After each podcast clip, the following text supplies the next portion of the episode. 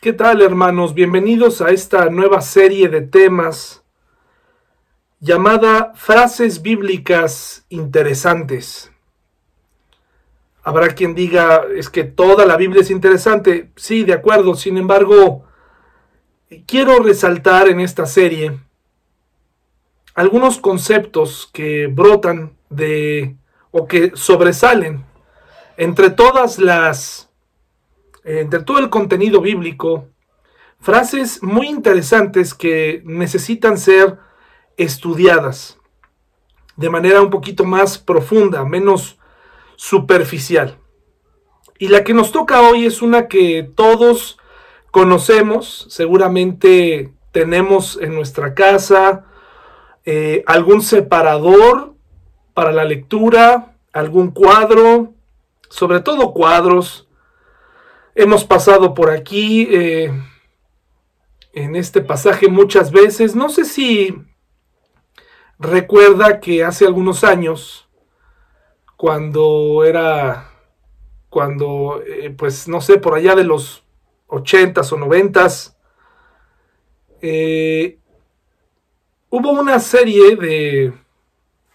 La Iglesia Católica repartió unas estampas que uno eh, que la gente católica pues ponía en, su, en sus puertas.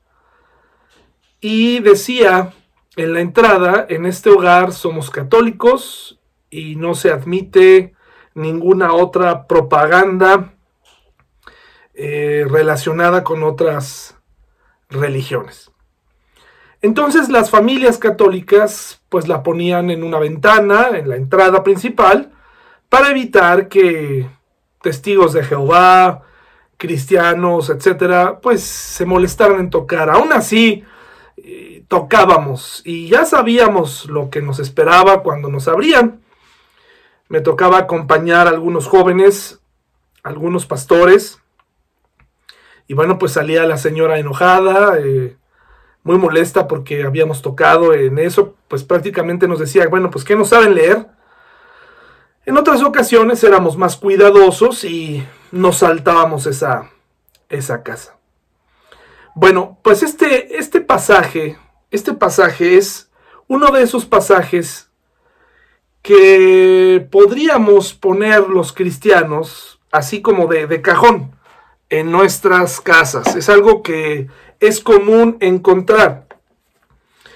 Y lo vamos a leer en dos versiones porque tal vez lo va a reconocer más fácilmente así. Pero es algo que, nosotros pudiéramos poner también en nuestras ventanas, en nuestra entrada principal, para intentar dar testimonio. Es una frase hermosa, es un versículo muy interesante, pero quiero explicarle un poco qué hay detrás, ¿verdad? ¿Qué hay detrás? ¿Qué, qué es lo que Josué estaba diciendo, qué implicaciones tenía y qué implicaciones tiene para usted el que usted pues también lo, tenga ahí, a lo mejor no se ha puesto a pensar en lo profundo, en lo significativo que es eh, este pasaje que está en Josué 24, 15. Josué 24, 15. En la Reina Valera, la versión más utilizada, eh, por lo menos mientras yo era joven, fue la única que, conocíamos. Y ahora hemos explorado la nueva traducción viviente. Y vamos a volver a leer en la, en la Reina Valera y luego en la nueva traducción viviente. Dice, y si mal os parece servir a Jehová, escogeos hoy a quien sirváis. Si a los dioses a quienes sirvieron vuestros padres cuando estuvieron al otro lado del río? ¿O a los dioses de los amorreos, en cuya tierra habitáis? Y aquí viene la frase de la cual quiero hacer eh, énfasis esta mañana y llamar su atención. Dice, pero yo y mi casa serviremos a Jehová. Esta es la frase que está en cuadros. Yo mismo tengo aquí en casa una, un cuadro con esa frase, con esa última frase. Y cada vez que la leo me siento muy contento, muy, con mucha convicción.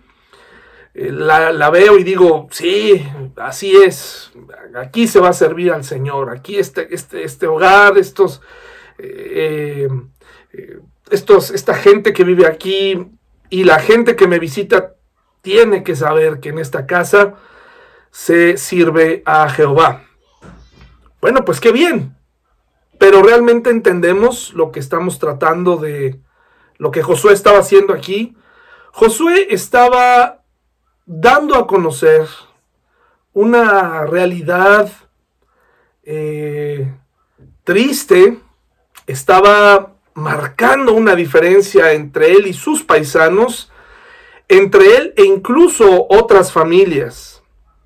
No, créame, no, no, no fue fácil, fue, fue una frase de enfrentamiento, no fue una frase de, de, digamos, reconciliación o de...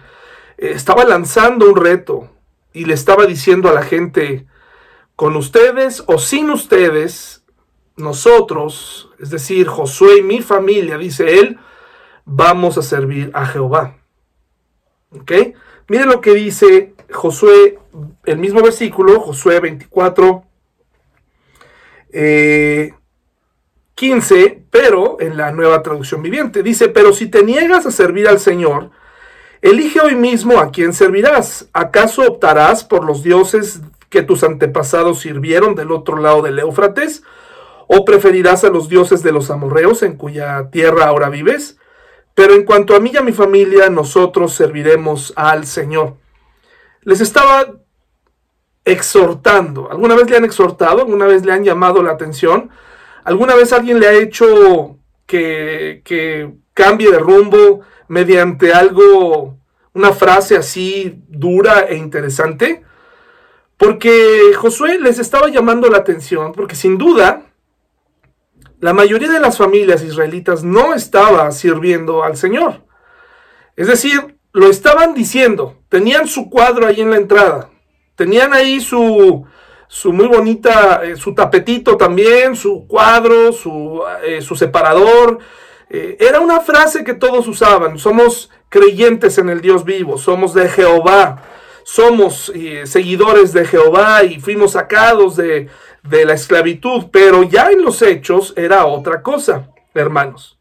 Dice así, fíjense del versículo 16 en adelante, el pueblo respondió, nosotros jamás abandonaríamos al Señor ni serviríamos a otros dioses. Vamos a ver, pues el Señor nuestro Dios es el que nos rescató a nosotros y a nuestros antepasados de la esclavitud en la tierra de Egipto. Él hizo milagros poderosos ante nuestros ojos, cuando andábamos por el desierto, rodeados de enemigos, Él nos protegió.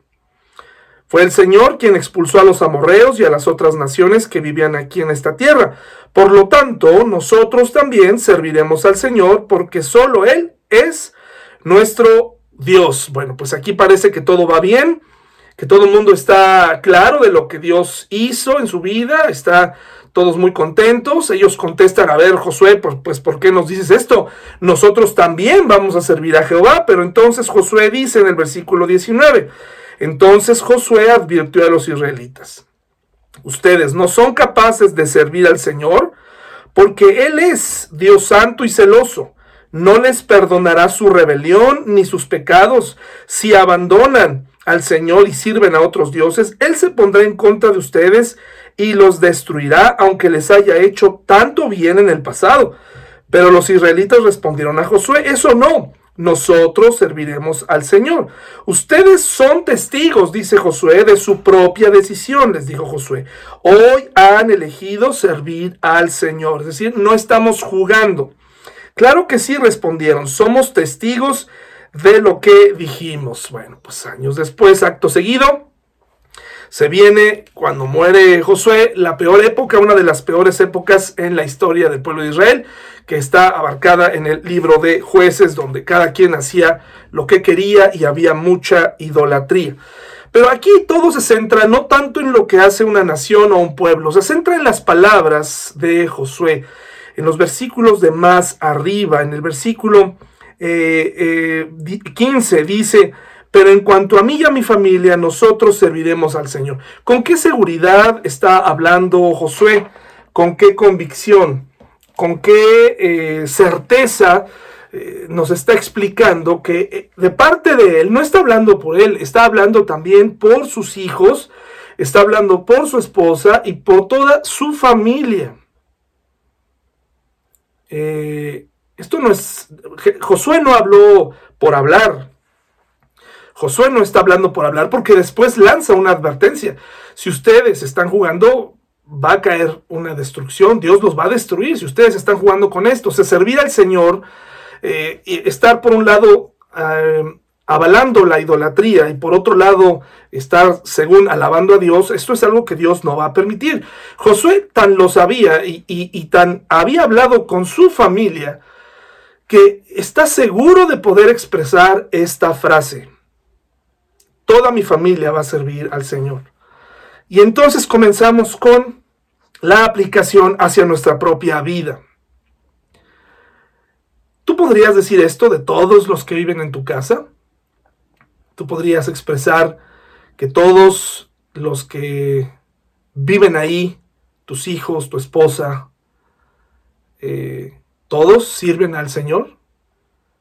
Y en este momento, pues no me estoy dirigiendo a creyentes eh, que son recientes en la fe, que probablemente acaban de tomar una decisión hace poco tiempo y que su familia poco a poco va comprendiendo y va viendo el cambio en la vida, que es el, pues es lo mejor que podemos hacer, más que las palabras, es el ejemplo, lo que habla fuerte a la vida de nuestros hijos. Si tú recién acabas de tomar una decisión de seguir al Señor y de servirle, bueno, pues el cambio va a venir poco a poco. Pero aquí me estoy refiriendo más hacia todas esas familias que son creyentes, a todos esos hijos que nacieron en hogares cristianos, a todas esas personas, matrimonios que conocen del Señor, incluso estoy hablándole a todos esos nuevos padres que tienen bebés en sus casas, que tenemos hijos pequeños y que nos tenemos que hacer esta pregunta, ¿cómo le hizo Josué para asegurar que toda su casa no caería en el pecado de idolatría. ¿Cómo le hizo Josué? ¿Cómo le hizo Josué para hablar por todos ellos? ¿Cómo le hizo? Me parece que ante el problema que el mundo le ofrecía en ese momento, problemas no tan diferentes a, los que enfrentamos nosotros hoy también, porque hoy nosotros vivimos en una época de mucha confusión espiritual. Ese siempre ha sido una de las estrategias del diablo, usar la mentira, la falsa espiritualidad, las religiones, el, el, creer pues que todo, todo, absolutamente todos los caminos llevan a Dios, que no necesitas poner tu confianza en Jesús, en fin, una serie de circunstancias que pueden llegar a confundir el ataque a la familia también es algo importante, pero hoy en día el término de familia está muy golpeado, hermanos, está muy, muy eh, lastimado, muy manipulado, incluso hasta politizado. Eh, pero veamos, aquí vayamos a, lo que a lo que Josué nos quiere dar a entender cuando habla de parte de su familia. Josué acaba de tomar una resolución. ¿Alguna vez usted ha tomado una resolución en su vida? La resolución es una solución o una respuesta a un problema, es decir, hay idolatría. Por donde quiera que veas, hay muchos dioses, dice Josué. Este es su razonamiento.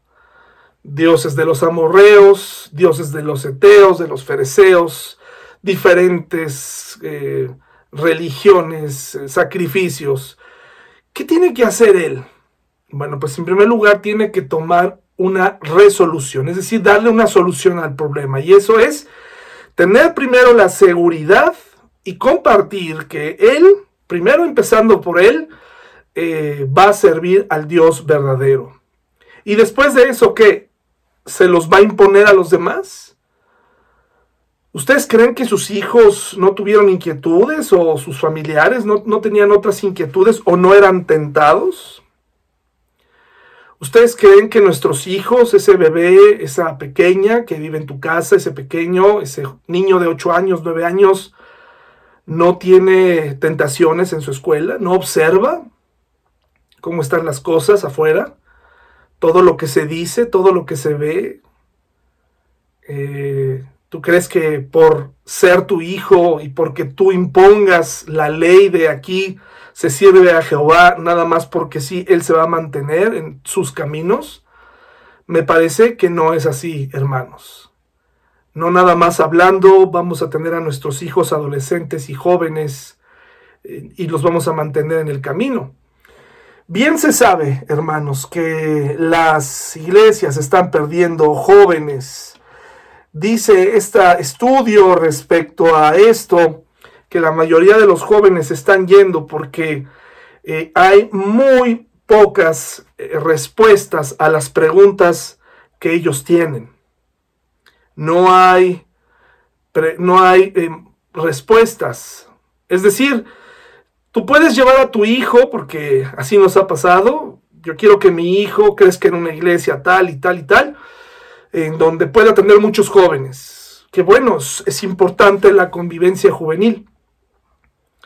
Sin embargo, llega un momento en donde los jóvenes están buscando respuestas a la existencia, respuestas a problemas, preguntas a por qué nosotros no podemos hacerlo y qué creen que encuentran. Pues coritos de alabanza nada más o concursos bíblicos o salidas que no responden a sus preguntas. Por eso los jóvenes se van de las iglesias. Ahora, esto es, no es todo, ¿eh? Yo me he encontrado con jóvenes supuestamente muy confundidos que están buscando respuestas y cuando uno se las da, de todas maneras se van. Pero aquí me estoy refiriendo a que sí es un problema. Muchas iglesias ofrecen entretenimiento, ofrecen eh, espectáculo, ofrecen muchas cosas, Muchos padres se van con esa finta de incluso llevar a sus hijos desde temprana edad a escuelas cristianas. Está muy bien, siempre y cuando te asegures que están recibiendo respuestas. No que les estén diciendo nada más, pues porque así es, porque es Dios y ya. Hay respuestas, hermanos. Nosotros podemos responder a, a preguntas difíciles. Tú puedes prepararte para cuando tu hijo ya no le sea suficiente lo que su maestra de escuela dominical le dijo. Cuando incluso se encuentra algún profesor que cuestione la creación, etcétera, etcétera. ¿Qué vas a hacer? ¿Te estás preparando? Porque tú muy confiadamente pones en la puerta de tu casa, pues que tú sirves al Señor y te creemos, pero ¿estás seguro que tus hijos también lo harán? ¿Estás seguro que si, o segura que si tú no estuvieras ¿Tus hijos buscarían congregarse? ¿Buscarían ir a alimentarse de Dios o se sentirían liberados? Otra cosa que nos enseña este estudio, que está en esta página, que no recomiendo al 100%, hermanos, porque tiene ciertas tendencias eh, calvinistas, pero es interesante esta página que se llama Coalición por el Evangelio. También nos habla de que muchos jóvenes están yendo porque los sermones ya no tienen relevancia. Es decir, se habla de cualquier cosa. O, aunque la música esté increíble, el mundo está otorgando respuestas a problemas existenciales. Los jóvenes están recurriendo a, filosofía del mundo porque en los púlpitos ya no se tocan temas importantes, relevantes. Las iglesias no tocan temas importantes. Tienes que fijarte en eso también. ¿Cuál es tu postura respecto a ciertos temas? El que los temas políticos sean complicados no quiere decir que no los vamos a tratar. Tenemos que hablar, aunque nosotros no pertenezcamos o no tengamos una eh, tendencia política, pues sí tenemos que enterarnos porque vivimos en un mundo en donde las decisiones eh, van a alcanzar a tus hijos. Eh, el, aborto, estas marchas que hemos estado escuchando en pro del aborto, eh, la homosexualidad, todas estas cosas, ¿qué respuestas le estás brindando? ¿Y qué respuestas hay desde el púlpito ante esto? Porque muchos jóvenes usan de pretexto esto para irse Y otra cosa por la cual mucha gente joven se está yendo es porque la iglesia pierde el rumbo. Ya no sabemos a dónde vamos, qué estamos haciendo y tenemos que enfocar, ¿verdad? Hacia dónde vamos. Muchas iglesias tienen muy claro que quieren eh, tener tal vez la mejor alabanza o el mejor sitio para eh, reunirse o al predicador más carismático, pero ¿cuál es la misión? ¿Hacia dónde vamos? Mucha gente joven se está yendo. Y si te fijas, el mundo eh, y la iglesia creo que también está cometiendo este error, se está enfocando todo, todo el tiempo a los jóvenes. Biblias modernas, Biblias para que los niños las entiendan, muchas cosas. Dudo mucho que Josué haya tenido tiempo para tratar de adaptar la palabra de Dios para sus hijos. Yo creo que lo que él sí hacía, hermanos, para su familia era precisamente discipular, ¿verdad? Discipular a sus familiares. Hemos perdido de vista que el discipulado comienza, comienza en casa. Mucha gente quiere andar discipulando afuera, pero nuestro discipulado comienza en casa. El mundo se ha enfocado en la juventud, que desafortunadamente es, digo desafortunadamente porque eh, puede llegar a ser influida en todos sentidos, influida, y entonces hemos hecho un lado a los adultos, a los ancianos, a lo que podemos aprender de ellos se ha, se ha hecho a un lado esto. De hecho, la iglesia es como vista eh, como una, una vieja creencia.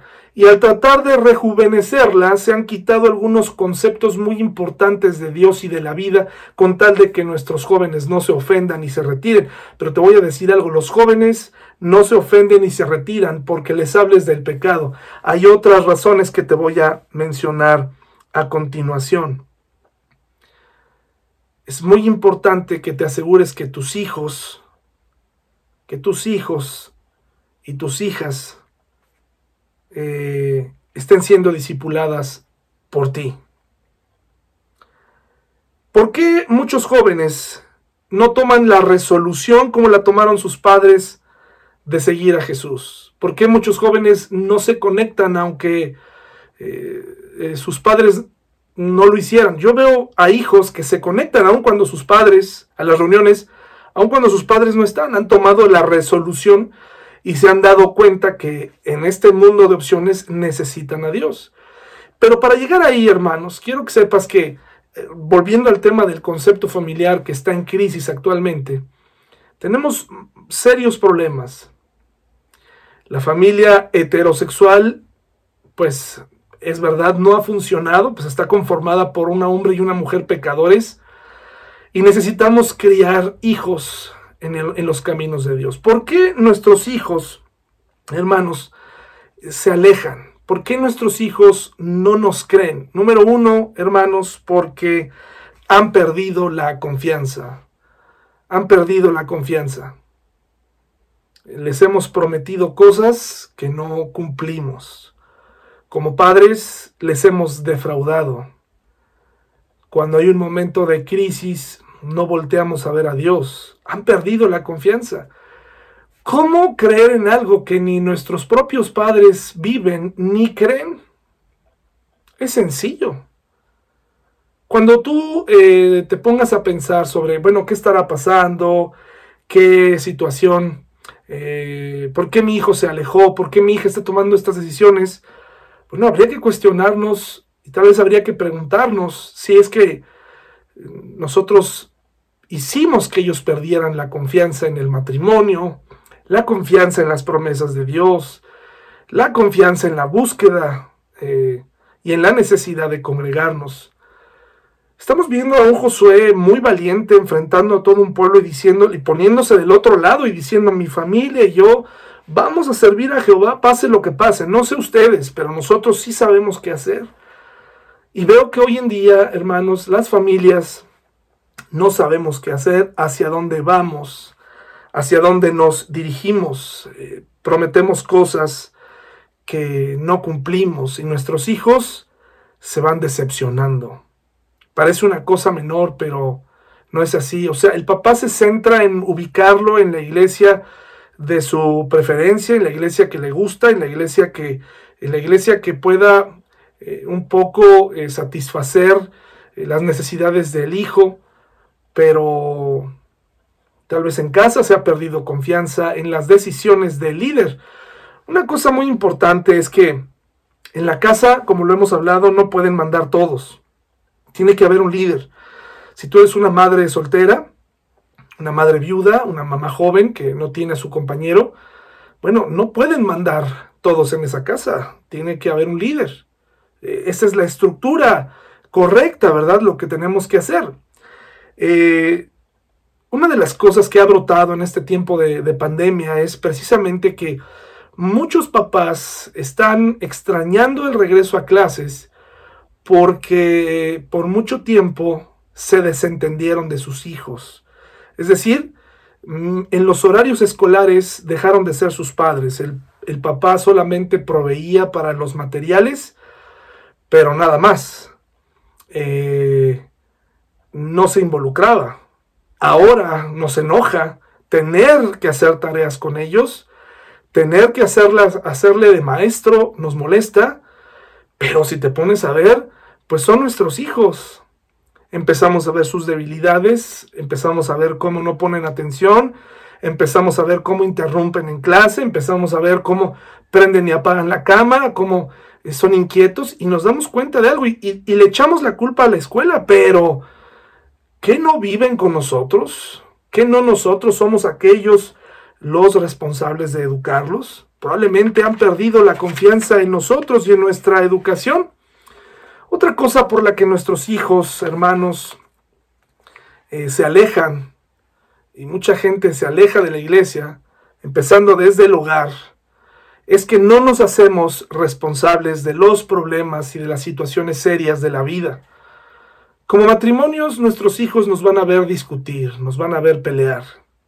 Para que tú puedas decir como Josué, yo en mi casa serviremos a Jehová, no nada más es un no nada más es un enunciado bonito que tú debes repetir, es un trabajo de responsabilidad, de confianza y de responsabilidad. ¿Por qué? Porque yo me tengo que hacer responsable. Si tengo un problema y, estoy atravesando momentos como los hay en el matrimonio, eh, de, de problemáticas, no puedes salir con que ahora te vas a divorciar, hermano y hermana. Estoy hablándole a cristianos, ¿verdad? No puedes salir con eso tienes que buscar la manera de, de, resolverlo y de buscar a Dios y de buscar ayuda. Tú no le puedes decir a tu hijo es que no nos pudimos entender. Eso también ha hecho, hermanos, que muchos niños y jóvenes no quieran saber nada. Por años asistieron a la iglesia, por años escucharon sermones, por años te vieron comportarte como cristiano para que en el momento de la verdad decidas irte. Y lo mismo aplica para mujeres solteras, hombres solteros, con hijos, que de pronto los veamos actuando sin responsabilidad. ¿De acuerdo? Eh, viviendo como si Dios no existiera, poniendo la mirada en otros lados. Y nuevamente, todo esto enfocado en esta frase tan importante, mi familia y yo serviremos, hemos decidido, hemos todos juntos y si por ahí había algún familiar en la familia de Josué que tal vez estaba inconforme, pues seguramente iban a tratar de ayudarle para que comprendiera, mediante la confianza y, que el líder se haga responsable y que, y que podamos trabajar juntos en familia para que podamos llegar a expresar esto de esta frase tan imponente. No es tan simple. Puedes uniformar a toda tu familia con la playera de tu equipo favorito. Puedes ponerlos a ver la televisión y apoyar y echar porras a ese equipo o a esa actividad, pero las cosas no son así en el cristianismo.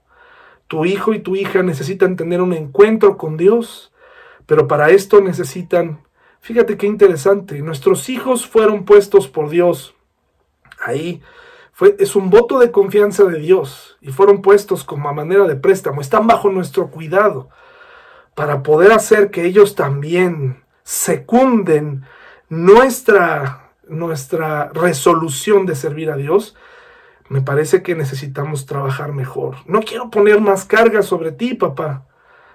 Solamente al contrario, quiero que vivas una fe sencilla, una fe, si a ti te está costando trabajo, es porque tal vez estás imitando, estás imitando, estás, estás tratando de, de actuar algo.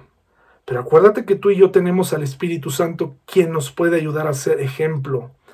¿Qué está ocurriendo aquí? Hacernos responsables, no estar buscando salidas fáciles a los problemas. Hay muchos matrimonios con, tomando estas medidas en momentos difíciles, momentos duros, salidas fáciles a sus problemas. Ya no podemos más, nos separamos. Cada quien. ya no podemos más, que cada quien se vaya a un cuarto. Ya no podemos más, tú te quedas con un niño, yo me quedo con el otro, yo me lo llevo los jueves, eh, martes y jueves, tú los demás días de la semana, a mí me lo prestas el domingo. Nuestros hijos han perdido toda confianza y ya ni siquiera han visto que el, poder de Dios pueda entrar a sus hogares a resolver los problemas. Otra cosa que ocurre mucho, hermanos, es la falta de autoridad. Hoy en día nadie quiere someterse a la autoridad. Nadie quiere. Esto es, me parece, uno de los principales, eh, uno de los principales problemas hoy en día. Eh, y que ha funcionado muy bien para los fines de, nuestro enemigo, el diablo, ¿verdad? Le ha funcionado muy bien porque eh, ha puesto en tela de juicio eh, la autoridad y el poder de la autoridad en nuestro hogar. Eh, a través de estas actitudes de incentivar el machismo, el feminismo, estos extremos tan dañinos, tan terribles, se ha logrado que la mujer diga estoy harta de sujetarme al varón, estoy harta. Y los hijos, por lo tanto, que digan estoy harto de obedecer a las autoridades. Y esto se da todos los días, hermanos. La mujer considera que el hombre no tiene la eh, valor moral, no tiene la autoridad para ser respetado, se han invertido los roles, ya no hay autoridad. Eso también ha provocado un problema para que nuestros jóvenes digan, bueno, pues ¿a quién, a quién sigo? ¿A quién le hago caso hoy en día? Uno, dice una cosa, otro dice otra. La que dice estar más cerca de Dios todo el tiempo está metida en chismes. Eh, el, que no, el que se dice ateo me da una vida más estable, pues me voy con él. Tenemos mucho que hacer, hermanos. Imagínense eh, qué responsabilidad tan grande. Ser cristiano y tener una familia cristiana no nada más es decir, pues todos somos cristianos. ¿Te ha preocupado eh, el hecho de que tus hijos sean creyentes? Me encontré un libro chiquito, maravilloso, que he estado leyendo. Muy interesante porque uno de sus capítulos se llama, es cristiano, ¿eh? dice, no acose a los niños con el Evangelio. Órale, ¿no? Qué expresión, no acose a los niños con el Evangelio. Y es que de pronto nos entra unos nervios porque no hayan entendido ciertas cosas. Queremos que nos los eduquen en la escuela dominical, queremos que la escuela dominical haga su labor, pero no nos preocupa a nosotros como padres ser sus eh, maestros como padres primero y enseñarles con amor. Eh, y a continuación les voy a decir cómo, cómo sería lo ideal para poder empezar a discipular a nuestros hijos. Por último, otra de las razones por las cuales hay una crisis tremenda para que nuestros hijos se alejen de la iglesia para que otros se vayan de la iglesia es el narcisismo, este deseo por la propia satisfacción. Eh, quiero una iglesia que tenga todos los servicios, que tenga baños como si fueran de un hotel, quiero que eh, todo esté hermoso, eh, donde no me estén, donde pueda haber en el lugar donde me siente, es pura satisfacción. Quiero estar con mis hijos, pero también quiero estar haciendo las actividades que a mí me gustan, no la que a ellos les gustan, nunca me siento a darles tiempo, nunca me siento a escucharles, todo el tiempo estoy con ellos, pero a la vez estoy con mis cosas también. Es pura autosatisfacción, Esto es, este es el mundo en el que vivimos. eh, el atendernos a nosotros mismos, encerrados ahora ya en nuestro celular, con nuestros asuntos, con nuestros amigos. Y esta es una de las razones por las que hoy en día muchos de nosotros nos debería dar vergüenza y quitar esos cuadros. Y yo te reto a que si tu familia no está sirviendo a Dios, eh, quita ese cuadro de ahí, que se convierta en un reto para que todos verdaderamente por convicción amen a Dios. Ahora, hemos hablado de esto porque Josué, enfrentando a todo un pueblo, el, el general, ¿verdad? El que los introdujo a la tierra prometida, estaba seguro que su familia iban a servir con autoridad, pero ganándose su confianza, con responsabilidad, asumiendo sus propios problemas, sus caídas, con, con autoridad, con, y, con, y fuera la autocomplacencia. Eh, ser discípulos de los demás, sobre todo de nuestros hijos, toma tiempo desde pequeños y a veces es tiempo que queremos cederle a alguien más, pero somos nosotros los que necesitamos hacer algo. Bueno, eh, segunda Timoteo 3, 10 al 12, por favor, quisiera decirles cuál es o qué significa ser discipulado o ser discípulo. Por mucho tiempo yo entendí, por mucho tiempo yo entendí que ser discípulo era sinónimo de ser un alumno, un estudiante. Alguien que se sienta y escucha, al final de la clase se retira y se va. Y de hecho, así fui tratado por algunos maestros o discipuladores. Como esta, eh, esta relación fría que llegan a mostrarnos en algunas películas, ¿no? No sé si llegaron a ver ese programa de los polivoces, donde el pequeño saltamontes llegaba a su sensei, a su maestro, y el maestro le decía cualquier cosa, y él la creía, el saltamontes se iba muy contento y creía todo. Y ya, una relación fría de preguntas cortas. Pero cuando hablamos de discipulado, hermanos, eh, esto es más profundo. Eh, me parece que, para mi vergüenza lo digo, lo he comenzado a entender eh, en años recientes. ¿Por qué? Porque el discipulado no nada más es agarrar eh, a una, carpeta con conceptos bíblicos y, a darle. No, hermanos, el discipulado significa tener la, e, esta interacción incluso hasta más profunda. Esta relación no es como la de un maestro y un alumno, es, es, es una relación personal que hay entre un discípulo y un eh, discipulador. Y aquí lo vemos en 2 Timoteo 3 del 10 al 12. Dice así, pero tú, Timoteo, sabes muy bien lo que yo enseño y cómo vivo. Muy interesante.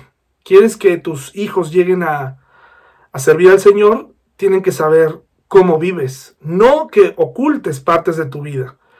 También tus errores, también las fallas.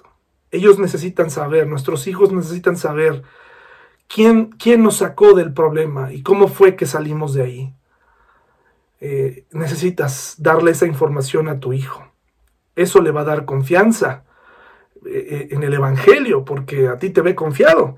Dice, tú sabes lo que yo enseño y cómo vivo y cuál es el propósito de mi vida. También conoces mi fe, mi paciencia, mi amor y mi constancia.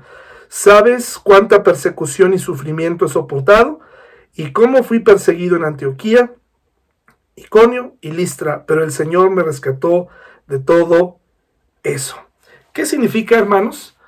Bueno, pues que eh, el discipulador tiene que tener una relación estrecha con quien disipula. No es nada más como te voy a enseñar los secretos del karate, ¿verdad? Te voy a enseñar los secretos de, de, este, de la cocina, así como, ¿no? En las cosas de Dios necesitamos ser muy transparentes con quien discipulamos, muy amorosos, muy pacientes. Timoteo lo podía saber. Timoteo podía llegar a decir, es que yo conozco, yo conozco a Pablo. Pablo invirtió tiempo en mí.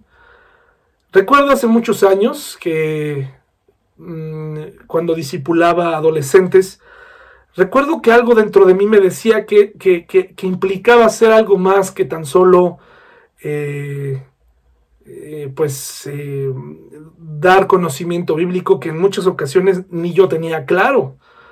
Teníamos que hacer más, invitarlo a comer, platicar, convertirnos en amigos. Me parece que eso es lo que nos falta en nuestra iglesia. Si una persona disipula, tener la necesidad de seguir esa amistad, ¿no? De conocernos, de no tener miedo de darnos mutuamente, eh, creo que esto está detrás de lo que habla Josué. Aunque Josué está en el Antiguo Testamento, me parece que Josué estaba enseñando con su vida, estaba platicándole a su familia quién era Dios. Me parece que por eso él podía hablar por todos. Sin duda, no eran perfectos. Pero ahí está la clave, un interés real unos por otros que se convierte en amistad, que hace que la iglesia se preocupe una por otra, es una comunidad real. Es una comunidad de gente que verdaderamente se preocupa porque los demás estén creciendo. Otra cosa, hermanos, por las que nuestros hijos se van, es porque eh, imagínense que todo es prohibición, todo está mal. Yo no encuentro cómo explicar que dice Juan 10:10, dice aquí el propósito del ladrón es robar y matar y destruir, ¿ok? Pero dice Jesús, mi propósito es darles una vida, ¿qué? Una vida eterna, plena y abundante, así, así dice el versículo. No, porque cuando Jesús habla de la vida eterna es enfático en la vida eterna, pero aquí está usando términos terrenales. Una vida plena y ¿qué? Abundante. Ahora no se está refiriendo a recursos materiales. Sencillamente está hablando de esta realización que no todos pueden tener a menos que hayan venido a Cristo. ¿Se imagina que usted todo el tiempo esté imponiendo una ley marcial, eh, descifrando todo lo que está mal en las películas, todo lo que está mal en las series, todo lo que está mal con los amigos de sus hijos, todo lo que está mal en la Navidad, todo lo que está mal en todas esas festividades, hermanos? Tenemos que aprender a discernir yo no le estoy diciendo que pierda de vista su autoridad. Hay cosas que sin duda no pueden estar permitidas en nuestra casa y que eso no va a hacer que su hijo no se sienta pleno, su hijo o su hija. Sin embargo, ¿qué clase de vida está teniendo tu familia? ¿Es una vida plena? ¿Es una vida abundante? ¿Es una vida donde siempre se están peleando? ¿Es una vida llena de deudas? ¿Es una vida llena de traiciones? ¿Es una vida llena de chismes? Es una vida llena de cambio de iglesia, una tras otra. Es una vida así, de caídas continuas todo el tiempo. Algo estamos haciendo mal porque esta frase de Jesús, yo he venido para que tengan vida y para que la tengan en abundancia, una vida plena, es algo por lo que mucha gente batalla toda una vida y no puede encontrar. Pero Jesús nos lo quiere ofrecer. Y a través de su Espíritu Santo nuestros hijos lo van a encontrar, pero ¿sabes quiénes podemos empezar a ayudarles nosotros como padres? El otro día alguien muy bien intencionado me hizo llegar un análisis de un joven que está en YouTube, que analiza las películas y las tendencias y el adoctrinamiento de esta nueva orden. Me parece muy interesante y creo que es real.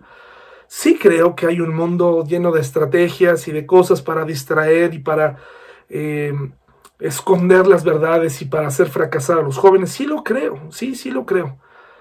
Pero también creo en mi Dios y también creo en Jesús y también creo que si el papá toma tiempo para orar, para tomarse de Dios, para ser fiel en su iglesia en lo poco, para tomarse de Dios, yo no veo problema.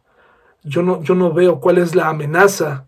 La amenaza está para cuando tenemos hijos que no saben ni para dónde ir, porque tal vez esa mujer o ese hombre se han dedicado a estar buscando pareja en vez de estar buscando crecimiento cristiano, que tal vez se han metido en un montón de cosas de la iglesia, pero se han olvidado de los niños y de sus hijos adolescentes.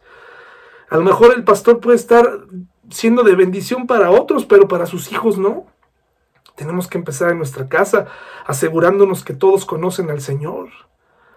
Es verdad que afuera hay un deseo por destruir tu alma, hay un deseo por, por desviar a tus hijos, pero también en tu alma, estoy seguro, hay un deseo para que tus hijos conozcan del Señor y creo que lo harán siempre y cuando tú te mantengas firme en lo que crees.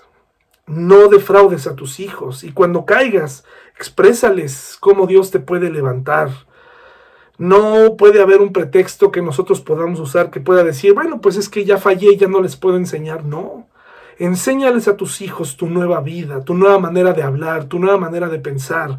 Y deja que afuera los demás sigan. Yo no me uno a esas campañas de análisis, ni tampoco quiero convertirme en una persona que, que, que, empiece a hacerle promoción a muchas cosas. La vida es más que películas y música y cine y ropa. Sin embargo, hablando de, hacia la juventud, pues si tú fuiste joven entenderás que hay cosas que son muy atractivas y esconderlas de la vista de las personas no necesariamente es la mejor estrategia. Tienes que aprender a sacar incluso esas lecciones buenas. Por un tiempo yo me ponía a analizar las películas que veía mi hija y tratando de que viera lo mejor y es verdad que hay algunas que no le pondría. Pero en la, en la naturaleza de nuestros hijos, entre más les prohíbes algo, más curiosidad se les genera. Tenemos que aprender a conocerlos. Yo quiero que mi hija un día pueda decidir con voluntad propia servir al Señor. No porque no le quedó de otra, no porque la iba a correr de la casa si no lo hacía, sino verdaderamente que encuentra en su casa estas necesidades básicas, esta vida plena y abundante, que muchas veces no estamos viviendo. Somos familias cristianas, pero no sabemos ni, qué significa la vida plena, ni la vida abundante. Nos la vivimos peleando con problemas, eh, en desacuerdo. Hay cristianos que siguen buscando la sana doctrina, hermanos. Y si hiciéramos una encuesta de qué cosa es la sana doctrina, pues este, ese es otro tema, porque todo el mundo hoy en día tiene la sana doctrina. Hermanos, seamos persistentes en la oración, Oremos para que tengamos eh, sabiduría para educar, para corregir, para, para cuando fallemos podamos mostrar con amor a nuestros hijos. Y hermanos, sigamos adelante con ánimo. No enfrente este mundo con todo el terror. Hay cristianos que todo el tiempo están hablando de... Imagínense, Josué, eh, que Josué hubiera, que, que la familia de Josué hubiera visto a Josué derrotado en las primeras batallas, con un Josué que tal vez hubiera agarrado de rehenes a sus hijos. No estoy diciendo que los hijos no fallarán, los hijos pueden fallar, pero hermanos, tenemos un Dios grande. Y Dios quiere que vivamos una vida feliz, una vida plena, una vida abundante. Quítate los rastros de religiosidad y ponte a disipular a tu hijo. Solamente tú puedes hacerlo no lo delegues. Todo lo que tú puedas tener de más, la escuela cristiana, la, escuela bíblica, los amigos cristianos, lo que sea, es un complemento, pero solamente tú le puedes ayudar y puedes brindarle un camino de tal manera que cuando vea ese cuadro en tu sala que dice mi familia y yo serviremos a Jehová, él, él o ella digan es verdad. En esta casa nosotros servimos a Jehová. Hermano, Analiza el versículo, léelo completo. Piensa en el reto que te dije. Si tu familia no sirve al Señor, eh, ¿qué esperas? ¿Qué esperas? Que ese cuadro se convierta en un premio para cuando verdaderamente tu familia encuentre que, que están inspirados por Dios, que están encendidos, gozosos y viviendo una vida plena, no una religión. Hermano, que estés muy bien y que tengas buena semana. Hasta luego.